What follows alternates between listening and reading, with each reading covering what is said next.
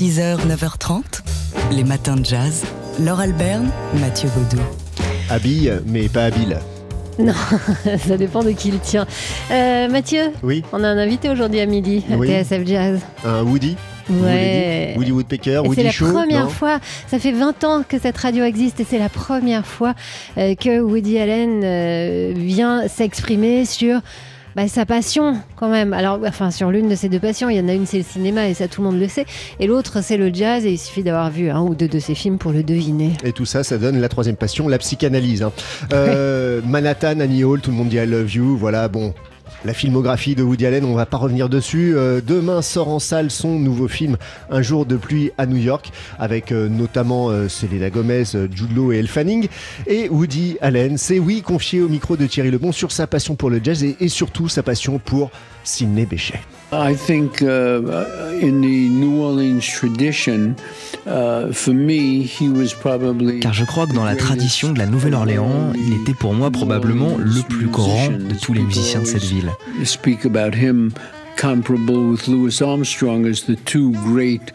Tout le monde parlait toujours de lui, un peu comme de Louis Armstrong. Ils étaient deux grands solistes de la Nouvelle-Orléans. Um, uh, appreciate. Étant moi-même un joueur de clarinette, je considère Sidney Bechet comme le plus talentueux de tous les musiciens de la Nouvelle-Orléans. Of all the uh, New Orleans musicians. Now, I, as I said, I love the Mais j'aime aussi les autres clarinettistes. J'adore George Lewis, j'adore Johnny Albert Burbank, Jimmy Johnny Noon. Dodds, et puis euh, Jimmy uh, Noon. Uh, Sidney Bechet, for me, sort of is in a class by himself, as uh, as just as. Mais Sidney Bechet pour moi c'est la classe incarnée, un génie prodigieux qui s'exprime par le biais de la musique néo-orléanaise. Il était euh, incomparable. Sidney Bechet, comme dit Woody Allen, euh, évoqué donc par euh, le maître euh, dont le nouveau film sort demain, si je ne m'abuse. Un jour de pluie à Et New York. voilà, et c'est d'ailleurs pour ça qu'il est venu à Paris pour parler de ce jour de pluie à New York. Euh, vous avez rendez-vous donc ce midi pour passer euh, votre déjeuner en compagnie de Woody Allen. Ce sera dans Daily Express.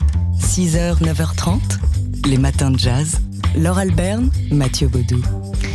Pour la première fois, euh, des images ont été mises sur l'emblématique chanson de Marvin Gaye, What's Going On. Un clip, oui, un clip de What's Going On qui est sorti sur Internet euh, hier. Il est signé Savannah Leaf. What's Going On, c'est le morceau, l'un des morceaux les plus emblématiques de la carrière de Marvin Gaye. Et pourtant, Et pourtant, c'est pas lui qui l'a écrite en entier. C'est le chanteur, l'un des chanteurs des Four Tops, Obi Benson, qui après avoir assisté à une manifestation réprimée dans la violence à Berkeley, en Californie, vous savez, c'est le fameux jeudi sanglant. en 1969, Voilà, en 69, a, a écrit cette chanson, puis il, son, son groupe la lui a refusé, les Four Tops, c'était pas euh, son répertoire.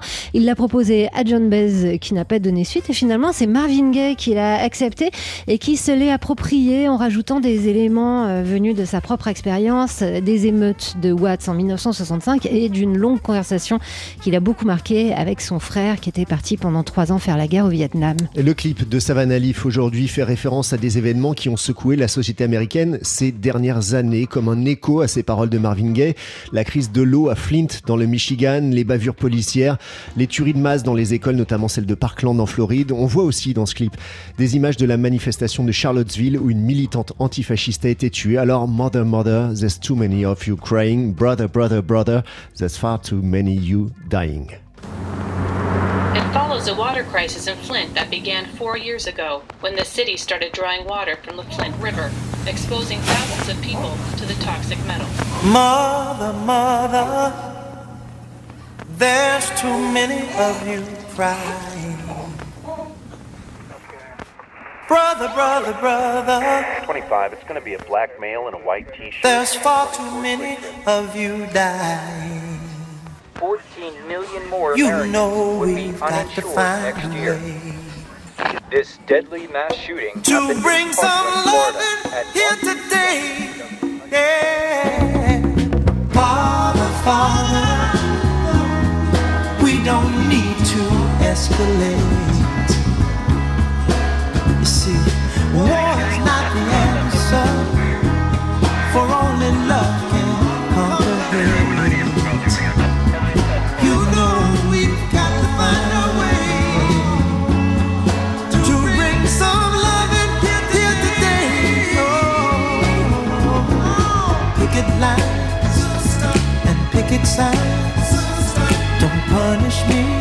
With brutality. Talk to me so you can see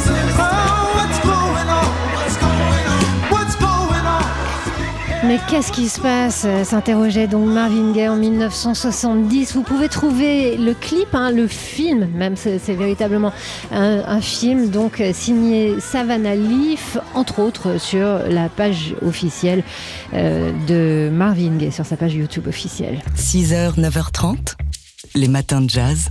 Laure Alberne, Mathieu Baudou. C'est un premier roman, américain qui nous a très fortement impressionnés et dont l'autrice Regina Porter sera ce soir et jeudi soir pour rencontrer ses lecteurs à Paris. Ce, soir, ce sera euh, dans le 18e arrondissement à la librairie L'Attrape-Cœur et jeudi à la Maison de la Poésie. Son livre s'intitule Ce que l'on sème. Il vient de sortir chez, chez Gallimard. L'histoire de l'Amérique. L'Amérique des années 50 jusqu'à celle d'aujourd'hui à travers deux familles. Une famille d'origine irlandaise qui habite à New York et une famille noire de Géorgie. Euh, tout débute dans les années 50, donc on suit en parallèle ces, deux familles et leurs histoires, mais on suit tout ça de façon un peu éclatée. hein. C'est la grande tradition du, roman américain, avec des allers-retours entre les personnages et des allers-retours aussi entre les époques. Mais oui, c'est ça, c'est qu'on est extrêmement euh, impressionné par la maîtrise de cette écrivaine, par la façon dont elle enchevêtre euh, les destins, dont elle se promène aussi dans la chronologie.